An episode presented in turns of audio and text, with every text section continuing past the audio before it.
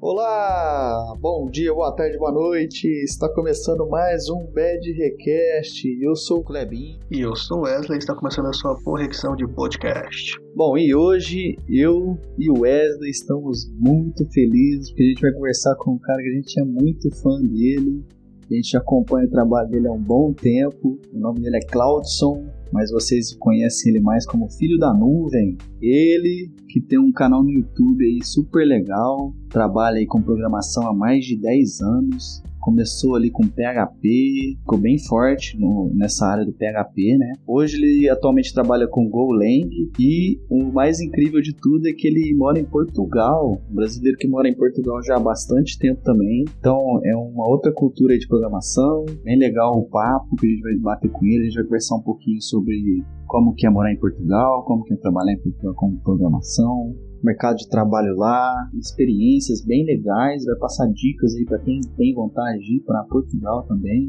Bom, antes de a gente começar esse papo super legal, tenho dois recadinhos bem rapidinhos para passar aqui para você, meu caro ouvinte. Primeiro é que, bom, você já sabe que a gente é um projeto independente, a gente não tem nenhum tipo de patrocínio por enquanto. Bom, eu e o Cléric estamos custeando todo o projeto por enquanto. Então, se você está acompanhando o podcast, está gostando do papo, quiser colaborar com o nosso trabalho, a gente abriu uma vaquinha lá no site Abacaxi. O link vai estar tá aí na descrição e você vai poder colaborar com a gente. Qualquer valor será bem-vindo. E o nosso segundo recadinho é que você também pode ajudar a gente gratuitamente. Você pode seguir a gente lá no Instagram BadRecast.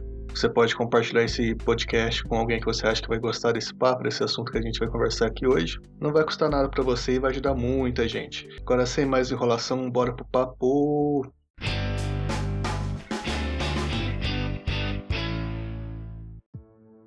Bom, hoje a gente está recebendo aqui o filho da nuvem, ou para os íntimos, o Claudson. Bom, então, primeiramente, seja bem-vindo ao nosso podcast. É um prazer ter você aqui. A gente já conhece o seu trabalho no YouTube faz um tempo. É bem gratificante ter você aqui no nosso podcast. Então, antes da gente começar, se apresenta aí para quem ainda não te conhece. Boa, valeu. Primeiramente, né? Obrigado pelo convite, Wesley Kleber. Tô feliz de estar aqui. É, de vez em quando eu falo que eu tô nervoso, as pessoas podem parecer que não, mas é. Enfim, falar alguma besteira aqui, vocês podem me corrigir. mas o meu nome é. Eu sou o Claudson, esse nome é bem diferente, né? Sou programador, já tenho uns 11 anos, talvez. Tá difícil contar ultimamente. Tempo, né? Principalmente nesse momento que a gente está vivendo. Mas eu sou programador, trabalhei um pouco com front, mas sou mais voltado para back-end. Trabalhei muito tempo com PHP, a gente vai conversar sobre isso. Ultimamente estou mais focado em Go. Moro aqui em Portugal tem 3 anos e meio, mas eu sou original de Minas Gerais. Foi um rolê para chegar aqui. A gente vai conversar mais nos próximos minutos. Mas obrigado pelo convite. Bom, então obrigado aí por estar participando com a gente, né? Bom, a gente já te acompanha há um certo tempo, né? E sabe que você vive lá em Portugal, trabalha lá com programação, né? Mas a gente também queria saber como é que foi o seu começo aí, se pensando em Portugal também, como é que foi o seu início de carreira, né? Estágio, primeiro emprego, né? Então conta um pouquinho pra gente aí do seu início. Vou tentar encurtar a história, mas para responder sobre Portugal, com certeza não era um objetivo. Eu cresci assim, eu vivi uns 16 anos da, da minha vida, os primeiros, numa fazenda então, para um menino de uma fazenda pensar em morar fora do país era um. Nem, nem existia isso, não, não passava pela cabeça. Eu fui como eu cresci na fazenda, eu gostava de tudo que não era da fazenda. Então, coisas tecnológicas, ficava vendo TV e tal, videogame, essas coisas chamavam muita atenção porque eu não tinha aquilo, não era, né, não era a vida na cidade. Então, fui convencendo meu pai a me dar um videogame, por mais simples que fosse e tal. Fui devagarzinho entrando nesse mundo até que quando eu chegando na adolescência, assim, consegui convencer meus pais a me colocarem em alguns cursos de tecnologia. Então fiz curso de montagem e manutenção, fiz cursos de web design, que chamava na época, que era um pouco não era Photoshop, mas era uma ferramenta chamada Fireworks, com HTML, CSS, nem tinha JavaScript. É, fiz outros cursos, uns cursos que eu não consigo nem definir o que, que eram aqueles cursos, mas eram uns cursos profissionalizantes, assim, do Senai, desse tipo de instituição que misturavam uns conceitos nada a ver, assim, tipo, o que, que é VoIP, o que, que é business to business, business to consumer, não sei o que. E... Mas fui fazendo cursos, eu realmente gostava dessa coisa de tecnologia, eu queria conhecer mais, talvez trabalhar com isso, mas não sabia o que exatamente era. O porquê era tudo muito também diferente e tal, de montagem para manutenção para uma coisa que era voz sobre IP, era mundos bem diferentes. Na montagem e manutenção, não curti, tipo, não curtia, tipo, levava muito choque estático, não deu certo. Fui mudando de curso em curso, até que o de web design eu gostei um pouco do lance do HTML e tal, CSS talvez não, mas HTML eu gostava, achava muito mágico o rolê de abrir um bloco de notas, escrever umas coisas muito doidas e abrir no navegador e aquilo mostrava um botão, ou aquilo mostrava, sei lá, uma caixa de texto. E aí um dos professores, ele é, virou para mim e falou que se eu gostava daquilo, talvez eu devesse dar uma olhada em linguagem de programação. E que ele tinha estudado na faculdade, tinha feito ciência da computação, é uma linguagem chamada Pascal. Aí começou a minha jornada mesmo, porque eu fui tentar estudar Pascal por conta, meio que agarrei, não consegui avançar lá depois do for tal, foi depois disso não consegui entender, mas já estava na época de prestar o vestibular, comecei a prestar vestibular para a faculdade pública e para a faculdade privada, para cursos de programação praticamente, né? Então,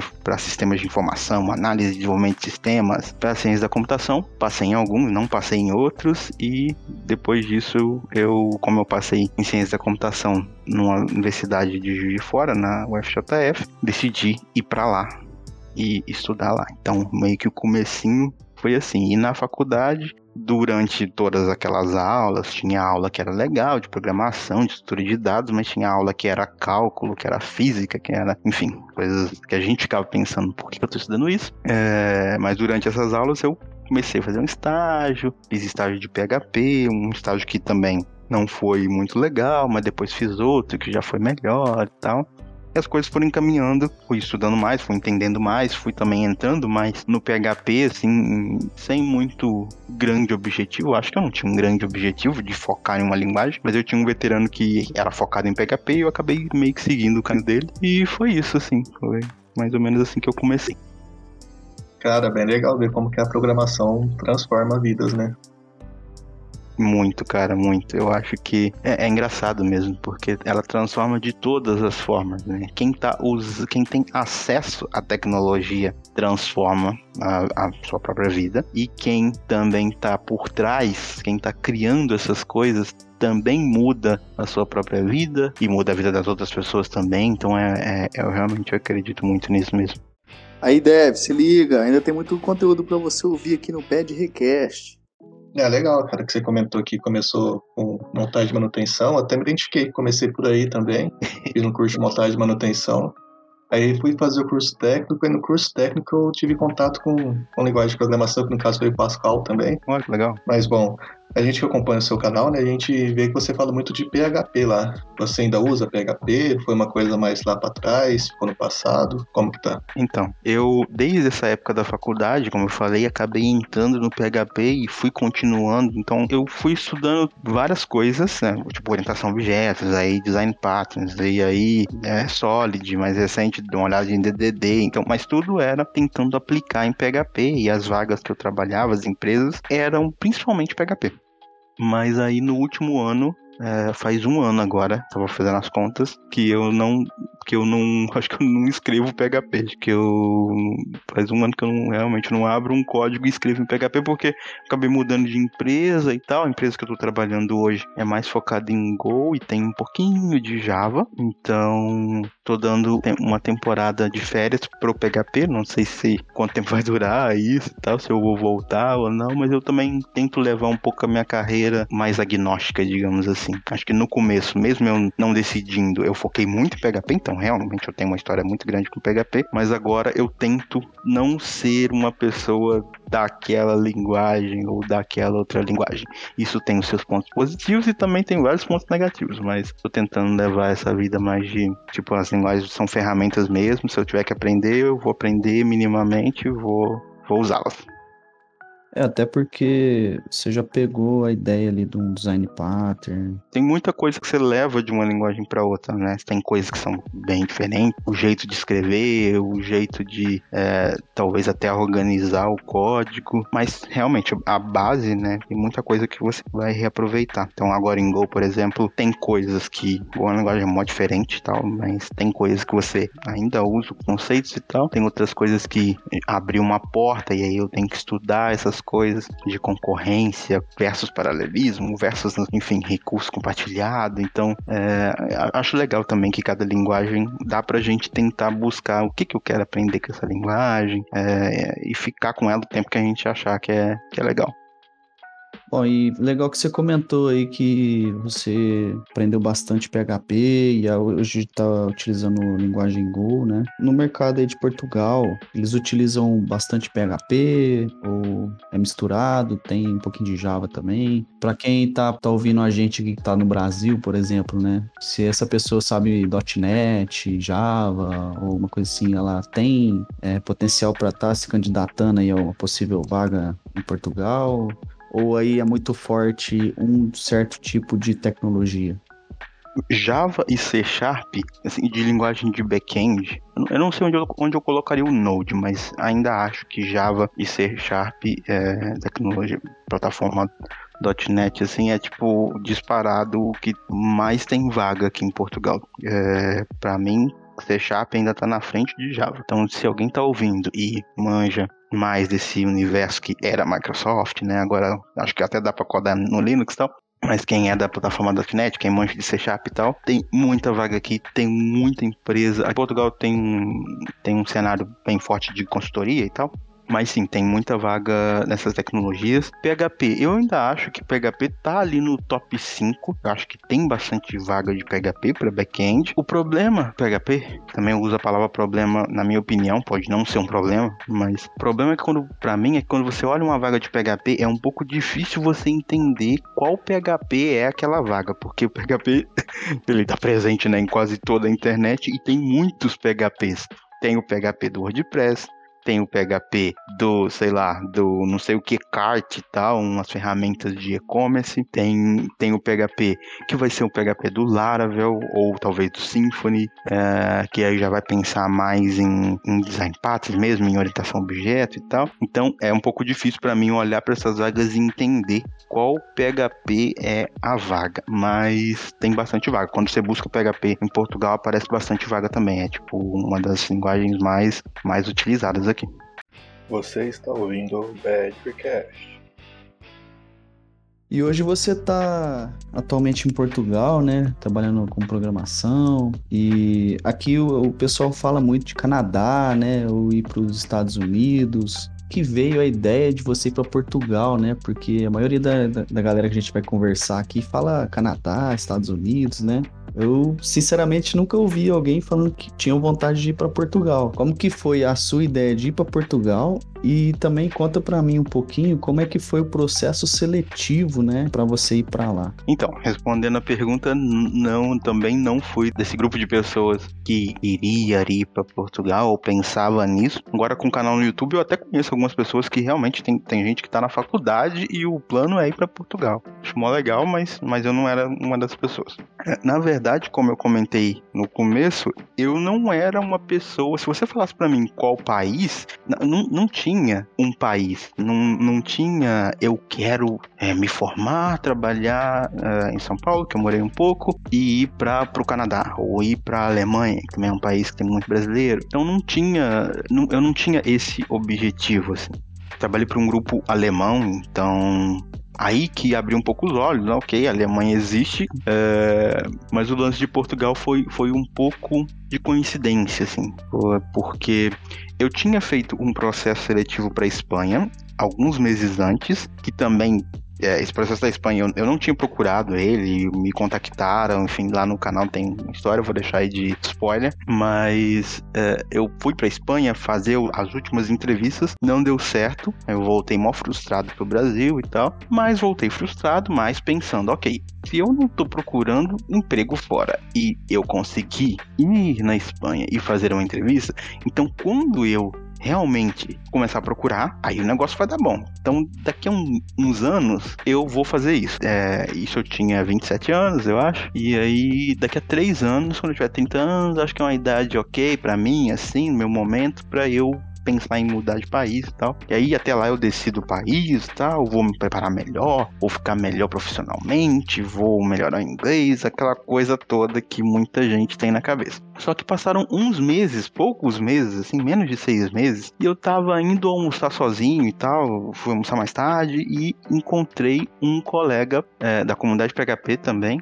não via ele há bastante tempo, e aí ele comentou que tinha passado por uma vaga para Portugal, pro escritório da OLX daqui, e que aí tava falando assim, mil maravilhas, que a empresa era muito legal, que o processo tinha sido, o pessoal tinha sido muito simpático e que a empresa estava ajudando ele com a documentação, com, é, com a mudança em si para ele para a família dele, estavam pagando é, a relocação, então, e que era atípico, porque tem muita empresa que não ou não ajuda em nada, ou é na verdade um empréstimo para a pessoa pagar depois, não é muito comum as empresas pagarem as coisas e tal. E aí, eu, aí ele falou, tipo, e tem muitas outras vagas de PHP. Você não quer participar? Eu te dou o contato do RH e tal, certo? Tá valendo muito a pena. Como eu tava com aquele trauma da Espanha, eu não criei muita expectativa, mas falei, olha, me passa então o contato que eu que eu vou mandar um e-mail e tal. Obrigado, agradeço e tal. Mas não ficou aquilo na minha cabeça, até porque pra Espanha eu realmente queria muito passar pra Espanha, assim, eu tava muito empolgado. A empresa lá era uma empresa que tinha um negócio que eu achava muito legal e tal.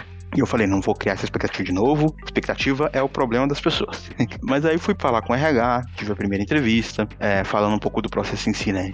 Eu não lembro em detalhes, mas teve essa primeira entrevista com o RH, só para ele entender é, em que momento eu estava na carreira, o que, que eu tinha estudado é, ou trabalhado até então, o que, que eu estava buscando para os próximos passos em termos de linguagem, em termos de carreira em geral. É, e foi isso, a primeira etapa. Depois ele me mandou um teste para fazer em casa, bem parecido também com algumas empresas que fazem no Brasil esse modelo, né? Então me mandaram um teste para fazer em casa. O teste ele não era difícil, o que eu achei muito engraçado, mas ele era um teste que eu tinha que implementar lá uma aplicação, mas eu não podia usar, era bem pequena mesmo, não era grande, mas eu não podia usar nenhum framework, eu tinha que evitar usar, eu não lembro se podia usar uma ou outra biblioteca, mas eu tinha que evitar usar é, dependência externa. Acabei montando um framework para eu conseguir mostrar os conhecimentos e tal, então acho que foi por isso que eu passei dessa etapa. Fui fazer algumas outras entrevistas, tive duas entrevistas técnicas, que eu acho que as técnicas foram mais para entender em que time eu entraria. Então eu fiz uma entrevista para dois, dois grupos de pessoas diferentes, assim, e no final eu tive uma entrevista final com a head de engenharia, assim, a pessoa mais alta da engenharia. E aí foi mais uma conversa de. Foi bem uma conversa. Eh, acho que a gente tem um conceito de entrevista de comportamento, acho que foi, foi um pouco isso, assim. Pra ela perguntar o que, que eu achava, como era o ambiente de trabalho que eu gostaria de trabalhar, o que, que eu achava de liderança, o que, que era um líder bom e um líder ruim para mim, pra eu citar um, um, exemplo de liderança ruim que eu tive é, e por que, que eu achava que aquela pessoa que tinha sido um, um líder ruim. Então foi mais nesse sentido para ela entender quem, quem que eu era no dia a dia de trabalho. Depois disso tudo, recebi o telefone telefonema, lembro até hoje, também tava voltando do almoço, eu acho que eu almoço bastante. O cara do RH me ligou, dizendo que eu tinha passado, me explicando os próximos passos. E aí era um mundo que ia se abrir, que eu tinha que tratar de documentação. A, a OLX pagou uma viagem para eu vir para Portugal, conhecer Portugal, porque eu não conhecia. E também era muito, sei lá, para mim era difícil mudar para um país sem nem ter pisado antes, então queria pelo menos sentir um pouco do que, que era viver aqui. Bem que turista a gente não, nunca é igual, né? Mas enfim, só para conhecer um pouco. E foi isso. Então, uma história que eu não tava procurando por isso, as coisas meio que aconteceram, mas com certeza eu tinha esse desejo de trabalhar fora fora, não especificamente Portugal, mas é isso. Estou aqui até hoje, três, três anos e meio, e Portugal me surpreendeu muito, assim, na real, porque em geral a gente não conhece tanto Portugal, pelo menos não tanto eles conhecem a gente, eles conhecem muito a gente. E, e quando eu cheguei aqui, assim, e vivendo aqui, fiquei louco, assim, tipo, tenho os meus pensamentos se eu mudaria daqui para um outro país ou não, mas não é uma decisão fácil, assim, porque eu gosto daqui. Se eu não gostasse, seria mais fácil. Mas é isso, já falei muito. Ah, cara, que, que história legal, né? São coisas que a gente pouco imagina aqui, né? Que a empresa ia pagar uma passagem para a pessoa conhecer o país, ver se ela vai gostar. E é uma coisa que faz muito sentido, né? Porque uma vez que você fez toda a documentação, foi para Portugal e não gostou, e aí? Pois é, pois é. E ninguém trabalha bem é, se tiver com problemas, né? Problemas psicológicos mesmo, imagina. Você tá mudando de país, você tá recomeçando tudo, você não tem amigos, você não tem a sua família, você não tem. É, então foi bem legal. Infelizmente não é assim com todas, né? Como eu falei, mas foi bem legal que a empresa deu um suporte para você estar tá o mais confortável possível para fazer o seu trabalho. Tipo, então, beleza, a gente vai cuidar dessas paradas aqui. É, pagaram um apartamento, dois meses para eu ficar e tal, até arrumar uma casa. Então, bem pensado mesmo para para eu não ficar tão preocupado e estressado no começo, porque eu ia ficar estressado com outras coisas. É legal que a empresa te dá esse suporte, né, cara? E aí você chega para trabalhar até mais feliz, né? Então você acaba querendo produzir mais, né? Porque você pensa, pô, a empresa pagou minha viagem, tá me dando uma casa né, alugada aqui por ficar um tempo. É bem, é bem isso mesmo. Assim, eu senti muito isso, assim, tipo, não, não fiquei muito é, me pressionando muito, mas tinha um sentimento de gratidão, assim, tipo, tipo, caramba, nossa, ok, investiram tanto em mim, agora, cara, vou dar tudo que eu tenho aqui. Foi isso, acho que eu fiz um bom, um bom trabalho lá. Não, enfim, não sendo muito metido, tem empresas que a gente não consegue fazer um trabalho bom e tal, mas acho que lá paguei as contas. Bom, pessoal, essa história aí você encontra lá no canal dele. E além dessa história, no canal dele também tem um vídeo de quando ele participou de um processo seletivo no Facebook. E como que é participar de um processo seletivo de uma FENG? Como que foi? Boa, boa. Cara, foi, foi uma experiência muito legal, assim. Muito, eu nem tava esperando, né? As, as, coisas acontecem na nossa vida, a gente não tem tanto controle como a gente espera, né? Às vezes eu converso com uma galera do canal e tal, que tá se preparando, que é muito legal, e tá estudando, e tá pensando que daqui a três anos vai fazer tal coisa, e daqui a dois anos vai fazer outra. Acho muito legal, mas na verdade a gente não tem tanto controle assim das coisas. Então eu tava de boa aqui em casa e tal, e foi ano, foi ano passado isso no meio da pandemia, e aí uma recrutadora me chamou no LinkedIn, explicou que tinha vagas pro escritório de Londres, que eu queria participar. Aí eu fiquei bem em choque, assim, tipo, caramba, o Facebook tá me chamando. E a primeira reação foi meio. Cara, não vou tentar não. Tipo, meio meio insegurança, assim, tipo, porque não, não só insegurança de, ah, eu não sou bom, não, não é exatamente isso, é só porque eu realmente conheço o processo dessas empresas, né, da, da FENG e tal, que é um processo que é diferente do processo de outras empresas. É tipo concurso, sabe? Eu vejo muito assim, as pessoas que, que são concurseiras, elas vivem para isso, elas estudam muito, e, e não é só ser bom, é encaixar no modelo das provas. Então, então eu tinha isso. O meu desânimo no começo e imediato foi muito tipo, eu tô disposto a gastar essa energia, a, a tentar, assim, tipo, no nível que eu acho que vai ser necessário. É, porque eu sei que agora eu tô totalmente desalinhado com essas coisas aí que vão cair na, na, na, nas entrevistas. Mas aí eu dormi e tal, conversei com os amigos, todos eles me incentivaram, mandaram eu largar de ser idiota, de ser bobo, que tipo, se eu não passasse, ok, não passei, e é isso. Ia ser uma experiência muito boa, e eu ia ter pelo menos a história para contar no, no YouTube. Então, foi, foi meio isso. E aí eu aceitei, a gente conversou as etapas do Facebook, e apesar de eu não sei se é exatamente igual para todos os escritórios e tal, mas para mim era mais ou menos assim, tinha uma entrevista que eu nem sei se eu posso, ah, pode chamar de entrevista assim, uma entrevista inicial com essa recrutadora por telefone. Né, todas as entrevistas foram em inglês, estou falando isso porque eu esqueci de falar isso no vídeo e algumas pessoas perguntaram. Então teve essa primeira conversa e é aquele papo de sempre de com o que, que você está trabalhando, teve algumas perguntas também, mais de para entender como que eu trabalho. Tinha uma pergunta que era quantos por cento do seu tempo você passa programando, que eu achei mó legal. É, e no final ela acabou fazendo umas perguntas que eram já perguntas de algoritmo, assim, de, de performance de algoritmo, que eu não estava esperando naquela etapa. Então ela me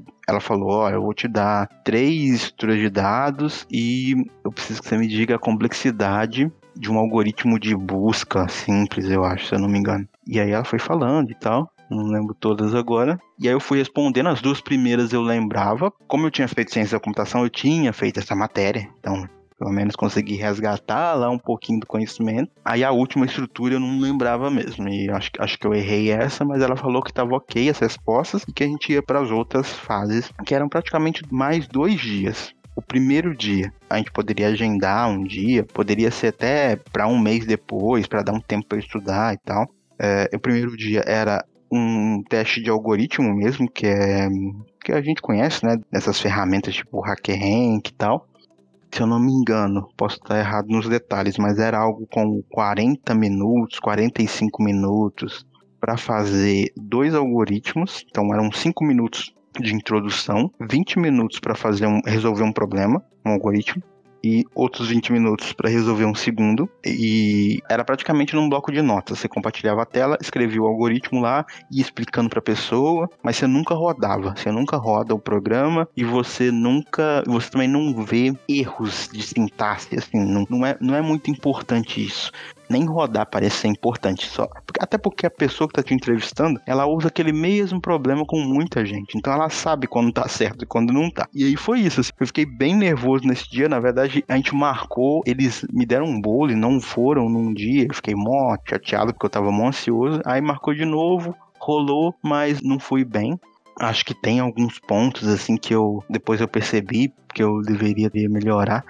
Um deles é que eu não sei porquê, mas eu não usei PHP para resolver os problemas, sendo que o Facebook usa muito PHP, eu resolvi usar Go. Só que o recrutador lá, a pessoa que estava fazendo PR comigo, falou que não sabia Go, e eu acho que eu devia ter entendido isso como uma dica para eu não usar essa linguagem, mas eu continuei usando. E aí eu tinha que explicar para ele o que, que era diferente. Não, em Go é assim porque ela disse sabe? Então, é... acho que a pessoa também já poderia tomar birra de mim só nesse ponto de eu não ter ouvido ela. E também tem uma coisa de gerenciar o tempo, que só essas entrevistas têm, assim, tipo, são 20 minutos pra, pra pessoa te dizer o problema para você perguntar coisas. É, por exemplo, ah, vou te passar um, uma string e você tem que fazer alguma coisa com essa string. Aí você pergunta, ah, a string pode ser vazia? A string tem algum limite de tamanho dela? Você tem que ter esse momento inicial para perguntar coisas e codar em si. Ainda tem que ter um finalzinho para você falar também a complexidade. Ah, nesse algoritmo aqui eu vou vai ser O de N no tempo e no espaço vai ser não sei o que. Então é bem é uma skill bem específica assim, né? Porque quando a gente trabalha no dia a dia a gente não precisa fazer as coisas em 20 minutos. Então também foi um ponto que eu percebi que eu quisesse fazer essas entrevistas de novo, eu teria que melhorar. Então acabou não rolando. E se passado dessa, desse dia, eu teria mais um dia, que seria um dia com mais três entrevistas. A primeira entrevista seria outra entrevista de algoritmo, que seria um algoritmo até mais difícil pelo que eu vi na internet e tal. Acho que nem seriam dois, acho que seria um só para resolver em 40, 50 minutos, porque essas três entrevistas eram de em mais ou menos uma hora cada, e elas são seguidas, ou seja, bem cansativo também seria. A segunda entrevista seria uma entrevista de comportamento também, que é bem naquela pegada de bem uma conversa mesmo para entender o perfil da pessoa, e a última entrevista é uma entrevista de system design, que é uma entrevista um pouco pegada para arquitetura, assim. então te dão um problema, tipo, olha, vamos fazer é, resolver o problema do TikTok. Se você tivesse que implementar o TikTok, como que você faria isso? E aí você pega, ah, ok, TikTok, tá, o TikTok é um sistema de vídeo, vou começar pelo back-end, é, eu vou precisar de um endpoint para subir o vídeo, um outro, né, pensando na API, um outro para talvez listar os vídeos da timeline, então você vai tentando explicar, falando do banco de dados, falando de cada caixinha que se conecta para resolver o problema. Então essa seria a terceira entrevista. E aí o processo seria esse, mas em geral foi uma experiência muito boa e eu, eu não gosto de parecer muito místico, mas seria um problema muito bom se eu passasse, seria um problema bom, mas é, eu gosto muito de morar aqui e se eu passasse, eu teria que me mudar. E, e, aqui em Portugal, quando você mora, quando você mora cinco anos seguidos, você tem direito de pedir a cidadania portuguesa. E eu queria ficar pelo menos esse tempo. Então, se eu passasse, eu ia embora, não ia rolar isso. A Inglaterra ainda, né, e o UK em geral, tá saindo saiu já, né, da União Europeia, então nem fazer parte da, entre aspas, Europa ia ser mais. Então, por um lado, eu gosto de ser uma pessoa otimista e não ter passado foi, foi bom, assim, não, não seria um momento muito bom pro que eu tinha planejado. Bom, legal aí que você comentou, né, sobre o processo seletivo. Eu, se acontecesse comigo, eu queria participar, né? Mesmo sabendo que eu não iria passar, só para ver como é que é, né? Ter esse gostinho aí. Agora, falando um pouco aí do mercado de Portugal, né? Ainda mais na situação que a gente tá, aqui no Brasil deu uma aquecida bem legal, né? Agora, vendo aí em Portugal, fiquei sabendo sobre uma matéria, né? Portugal tinha abaixado impostos para empresas de tecnologia. As big techs estavam indo para Portugal com bastante peso, né? E contratando bastante profissionais da área, né, de tecnologia e tudo mais no seu ponto de vista, né? Como é que tá o mercado? Se tá tendo muita vaga, é, se os salários são legais aí também, e se você vê alguma diferença também com o mercado brasileiro. Acho que no começo teve uma reação parecida com a do Brasil, né? Teve algumas empresas no Brasil e algumas empresas aqui em Portugal que infelizmente demitiram pessoas. Teve até algumas empresas que mandaram mal, assim, no jeito que desligou essas pessoas e tal. Mas depois desse período, bem no começo da pandemia mesmo, é, as coisas foram voltando, assim. Tipo, eu vi as empresas voltando a ter vagas. Algumas empresas decidiram também não contratar e tal. Naquele período, né, de meio mais conservador, assim. Mas depois foi voltando e eu vi a cena bem aquecida, assim, em termos de vagas. Eu mudei de trabalho durante a pandemia também. O cenário agora tá bem aquecido. É, não sei comparar muito com o Brasil, porque o Brasil tá vivendo uma situação bem diferente, né, com a coisa de de trabalhar para fora do Brasil, trabalhar remoto. Aqui em Portugal tem isso também. Eu estou trabalhando agora para uma empresa que é de UK e tal, não, não tem base aqui em Portugal mas tem bastante vaga aqui. O mercado de Portugal ele tem algumas diferenças do mercado do Brasil, pelo menos onde eu morei no Brasil, porque o Brasil é muito grande também. Aqui em Portugal tem muita empresa de consultoria. Algumas dessas empresas são boas, outras dessas empresas têm vários relatos de pessoas que trabalharam e não são empresas boas. É, mas isso acontece basicamente porque Portugal é um país com custo de vida bem baixo e o salário mínimo é bem baixo se você compara com Holanda, Alemanha, outros países, né, Itália também. Então tem muitas empresas de outros lugares da Europa que preferem criar os softwares aqui ou manter os softwares aqui porque você paga um salário para os programadores, para a galera de tecnologia, que é menor do que nesses outros países. Tem pessoas que ganham um pouco, até mesmo para Portugal, eu acho isso, mas tem um pouco também, tem outro pouco, que é um salário que dá para viver aqui bem confortável, assim. Eu até costumo dizer que se Portugal fosse, se o salário fosse tão horrível, se as condições das pessoas, né, que trabalham com programação aqui fosse tão ruim e tal, todo mundo ia chegar aqui, perceber que era ruim e ir embora né? Porque a gente chega aqui, aí abre um portão também de todo outro país te chamando, tipo, porque é muito perto, é muito fácil mudar e tal. Então a galera ia embora, e não é isso que acontece. Arrisco eu dizer que a maioria das pessoas, dos brasileiros que vêm para cá, ficam aqui por um tempo, ou até, né, para sempre. Então, salário aqui tem isso, o salário realmente é mais baixo, mas o custo de vida também é mais baixo. Agora com remoto estão surgindo, né, outras oportunidades para gente, da gente talvez sair dos grandes centros ou de perto das, das cidades maiores, morar mais afastado e pagar um aluguel que é o custo mais pesado aqui de Portugal e da Europa também, é o aluguel, então pagar um aluguel mais baixo, aí eu já vou ter mais dinheiro também do salário, então dá para ter uma vida bem confortável aqui mesmo um salário não sendo tão alto assim.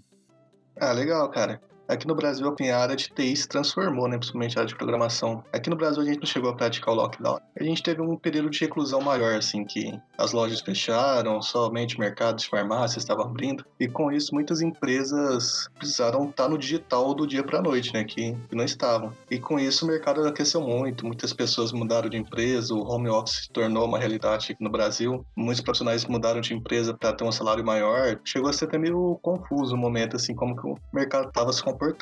Aí em Portugal teve isso também, muitas empresas precisavam ir para o digital, não estavam. O home office já era uma realidade aí. Como que o mercado se comportou? Boa, boa pergunta. O home office, é, é difícil falar no geral, mas das pessoas que eu conheço, né, dos, das pessoas que eu já encontrei e tal, acho que trabalhar de casa não era muito comum aqui em Portugal, mesmo para quem era de programação. Talvez algumas empresas, né, sempre tem as empresas mais modernas, até mesmo eu trabalhei na LX, então de vez em quando dava para trabalhar de casa e tal. É, mas não era trabalhar remoto mesmo, lá, nem que seja uma semana, duas semanas, sem ir para o escritório, era bem difícil ver uma empresa assim. Era bem difícil. E aqui elas todas foram forçadas mesmo. O governo até, tipo, era, era lei praticamente. Então, infelizmente eu tenho uma amiga no Brasil que, mesmo na pandemia, a empresa não queria mandar as pessoas para casa e aqui não tinha essa opção. As pessoas tinham que ir para casa. Então isso mudou até hoje, na verdade, é, das empresas que eu conheço, das pessoas, ninguém voltou 100%, até porque a gente passou por várias ondas aqui, então teve vários lockdowns, teve um bem pesado no começo do ano, foi bem difícil. Então, por mais que as empresas tentaram voltar um pouquinho, fizeram coisa tipo a rotação, tipo, ah, vamos, é, sei lá, 10 pessoas essa semana no escritório, na outra semana outras 10 pessoas, o que eu acho bem besteira, assim, sei lá. Mas teve empresa que tentou voltar e não deu certo, porque fechou tudo de novo e tal. Então a gente ainda tá num período bem, bem remoto, assim. Tem algumas poucas empresas em Portugal que se posicionaram e falaram, ó, não, vai, não vamos voltar para o escritório acabou o escritório. Tem empresas bem grandes até, assim, que fizeram isso. Mas também conheço empresas que querem voltar o mais rápido possível e vão voltar. Então tem uma cultura bem grande parte das empresas ou uma parte das empresas ainda não não mudou ainda, não aceitou ainda o remoto tão bem assim e quer voltar. Também ia comentar que eu não falei na outra pergunta que eu falei um pouquinho do aquecido mercado e eu vi muita gente mudando de emprego. Comentei que eu mudei de emprego e muitas outras pessoas também mudaram. Eu acho que isso prova que realmente tinha e ainda tem muita vaga. Pessoas estão trocando empregos por coisas assim, porque a empresa vai voltar para o escritório e, e a pessoa não quer trabalhar no escritório. Então, vou trabalhar remoto, porque tem essa outra vaga aqui que vai pagar mais e vai ser remoto. Então tá rolando uma competição muito forte e por coisas que, entre aspas, são pequenas, as pessoas estão mudando de trabalho mesmo sem dó, assim, tá bem, tá bem aquecido. É, eu particularmente fico bem triste de saber que tem empresas que ainda querem voltar. Eu não consigo entender, assim, não sei. Tem algumas pessoas e empresas e tal que tem uma coisa do controle, né? De controlar as pessoas mesmo. De ver que as pessoas estão trabalhando sentadinhas ali e que elas não vão muito no banheiro. E tem, tem empresa assim, tem empresa que é ruim, infelizmente. Então, imagino que algumas pessoas tenham esse pensamento. Mas tirando essas pessoas, eu não consigo entender muito bem, porque a gente já tá trabalhando, né, remoto há mais de um ano. As empresas do que eu vi, faturamento não caiu, assim, não teve nada muito ruim que dissesse, epa, remoto é ruim, vamos voltar, pelo amor de Deus. Então eu realmente não consigo entender. Tudo bem que também vamos ser honestos que remoto tem seus pontos que perdem pro presencial, né? Às vezes no presencial você consegue se sentir mais próximo das pessoas, tem o happy hour e tal, happy hour remoto é uma coisa assim, não funciona, pelo menos para mim. É, então tem seus pontos positivos de ficar presente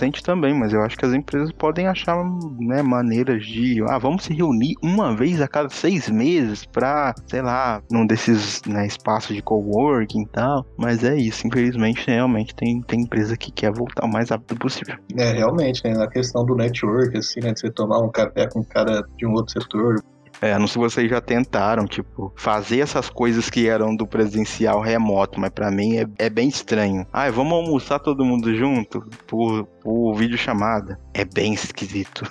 vamos fazer um happy hour. Às vezes funciona, às vezes não. É bem, infelizmente, algumas coisas não dá para substituir pelo presencial mesmo. Mas acho que em geral as empresas se adaptaram muito bem, assim, até a galera que era fora de TI. Imagina quem não era de tecnologia pensar trabalhar remoto. Conheço pessoas que trabalhavam em telemarketing, assim. E por mais que telemarketing, né, super pode ser remoto. não tem por que não ser. É, mas não era uma área que essa cultura existia. E todo mundo foi para casa e, e, enfim, os serviços não pararam. Você liga para um serviço de telefonia, alguém vai atender, essa pessoa tá, tá, atendendo da casa dela, mas é bem louco ver como que o mundo se adaptou mesmo. É, falando do telemarketing, eu liguei um 0800 aí, deu uma mulher e ela falou, ó, oh, eu tô em casa, tô com a minha filha aqui. Eu falei, não, não tem problema nenhum, você precisar parar em qualquer momento, eu te entendo perfeitamente, pode ficar tranquilo. E eu acho que é um pouco também da pessoa ter um pouco de, de noção, porque, por exemplo, para mim, não atrapalhou em nada, entendeu? E para ela, com certeza, eu pensando do, do, lado dela, ela tá com a filha dela, não sei se tava doente, alguma coisa assim, entendeu? Então, para ela, acho que seria vantajoso também. Mais ruim no, no home office, assim, é o momento que a gente tá, porque se a gente tivesse normal, é, você poder fechar o seu notebook ali, desligar o seu computador e poder ir na academia com seus amigos, depois você, ou então você poder ir num barzinho e conversar com seus amigos, poder reunir a família em casa é, sem preocupação, eu acho que esse ponto de home office assim não seria tão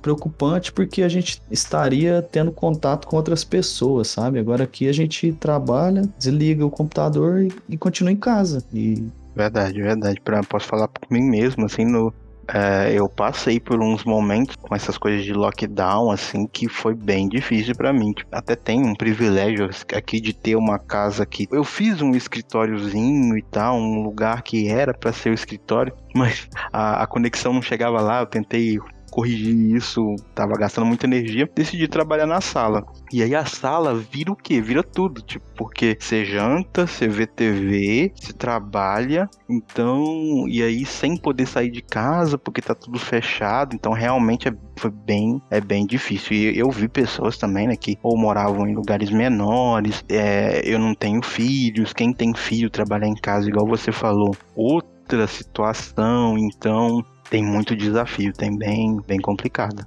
E agora também, tirando um pouco o lado técnico aí, acreditei antes da pandemia também, né? O que, que você gostava de fazer em Portugal, né? É, como que é o seu dia a dia aí?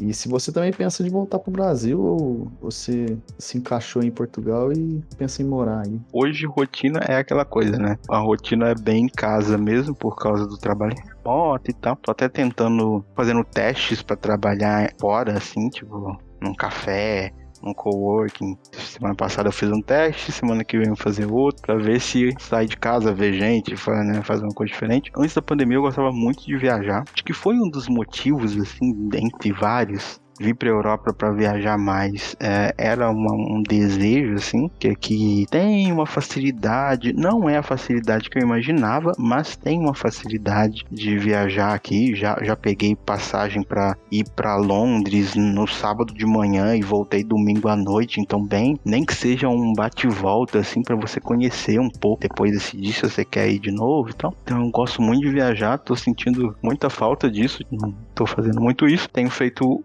nesse último ano fiz mais por Portugal, assim, mas também é, não tenho carro, tô no projeto de tirar carta de carro, e aí eu vou conseguir explorar Portugal. Antes da pandemia eu também fazia aula de dança, gostava bastante, mas também deu uma parada, então fica bastante nisso. Gosto de viajar, gosto de, de fazer bastante aula de dança e tal. E sobre voltar pro Brasil, essa pergunta ela é complicada, assim, porque tem dia que eu sinto muita falta do Brasil. Tem dia que eu me pergunto, tipo, tá, que que eu tô fazendo isso, assim? Por que que... Será que não dava para ter uma vida legal no Brasil? Será que vale a pena? Porque o, é muito legal morar fora. Muito, muito, muito legal. Você descobre que existem pessoas que são muito diferentes de você. Você aprende a ver o mundo de uma forma muito diferente. Aqui em Portugal, apesar de a gente falar português, é um português diferente o jeito que o português leva a vida, assim, é bem diferente do, do brasileiro em questão de dinheiro. Eles são bem, eles são bem poupadinhos. eles são, é, eles gostam de poupar, eles gostam de usar o dinheiro da forma certa e tal. No Brasil a gente não tem uma cultura financeira dessa forma. Então a gente aprende muita coisa morando fora, mas você sempre vai ser o imigrante, sempre. Tipo, eu posso morar aqui 5 anos, conseguir algum documento, eu posso morar 10, 15 anos. Sempre vai ter momentos que você vai se lembrar que você não é daqui. Porque você vai estar numa roda de amigos, alguém vai fazer uma piada, mas essa piada na verdade era de um programa de TV que passava nos anos 80 aqui e você não sabe. E aí você vai perguntar, vou explicar, tudo bem, mas você vai se lembrar que não é sua casa, só que essa coisa da casa, ela também é complicada, porque quando você volta pro Brasil para visitar e tal, você sente falta daqui. Tipo, a sua vida agora tá aqui. E agora você conhece que existe um outro jeito de viver. Então, você não tá feliz, tem muita gente que fala isso, você não tá feliz, você nunca mais vai ficar 100% feliz. Você não tá feliz fora do Brasil. Se você voltar pro Brasil, você vai sentir falta das coisas que tinha aqui. Então, é isso. Eu acordo às vezes e sinto falta, fico pensando, e se eu voltar voltasse, mas acho que em geral tá cada vez mais difícil de eu voltar, assim, acho que pelas questões políticas do Brasil, que tá complicado, infelizmente, e também porque eu tô num momento agora que eu tô viciado em olhar casa em Portugal, tô me preparando para comprar uma casa, e aí eu tô nessa coisa de se eu vou comprar casa aqui, se eu vou comprar no Brasil, mas acho que vai ser aqui, e aí vou criando algumas raízes, assim, então não tem nenhuma pretensão de, de sair daqui, assim, no curto prazo, assim, só se acontecer, se acontecer alguma coisa muito grave, é, boa ou ruim, é, aí eu acho que eu mudaria, mas por enquanto tô bem feliz mesmo aqui. Bom, você como programador, eu suponho que você é um, é um cara nerd. E a dublagem portuguesa, principalmente Dragon Ball Z, é terrível, né, cara? Acho que eu já vi, acho que eu vi foi Dragon Ball mesmo, que a voz do Goku era. Eu não sei se era o Dragon Ball que ele já tá mais crescido, mas a voz dele era muito. é fina, assim, é muito diferente da voz do, do Brasil. É muito engraçado mesmo. Já vi também Rei Leão, assim, as músicas Hakuna Matata, assim, em português de Portugal, é engraçado. Eu vou te falar o segredo que você não descobriu ainda. O que, que vai te firmar aí em Portugal? Um relacionamento. A hora que você encontrar um aí, irmão, já era. Eu, eu já tenho um relacionamento. Eu acho que é por ah, isso então que. Pronto, acho é. que é por isso que eu tô ficando. Acho que é por isso, cara. Você me descobriu, então.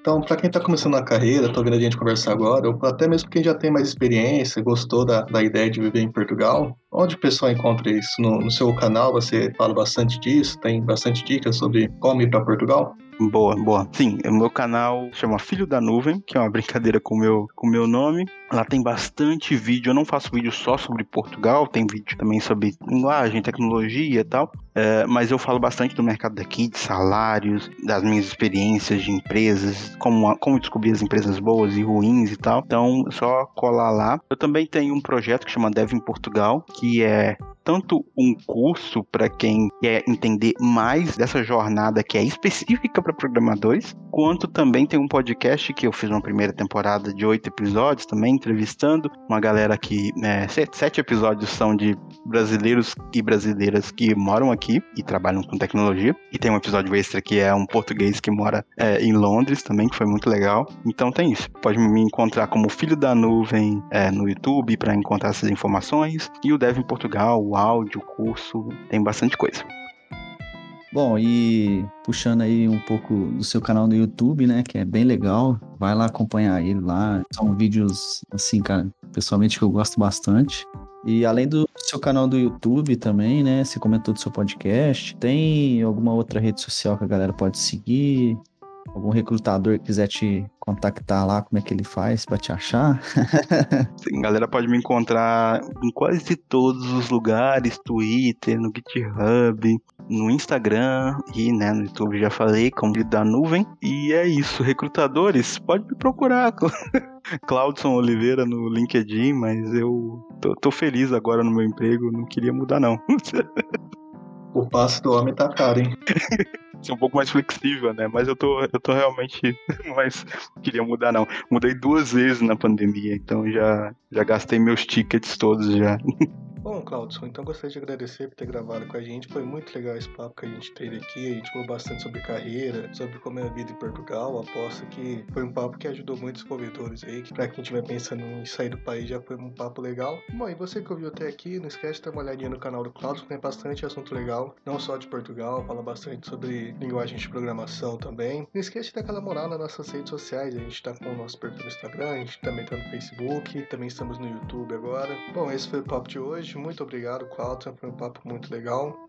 Valeu pelo convite. Foi mó da hora. Gostei do papo. Lembrando também para você, se puder contribuir com a nossa vaquinha, vai ser muito bem-vindo. E as nossas redes sociais, Instagram e Facebook é @badrecast, nossas plataformas de áudio badrecast e também estamos no YouTube. Então se inscreva lá, acompanhe a gente pelo YouTube, tá saindo bastante conteúdo legal lá. E todas as nossas redes sociais, você encontra a gente em qualquer lugar, badrecast. Bom, e é isso, nos vemos no próximo episódio. Tchau!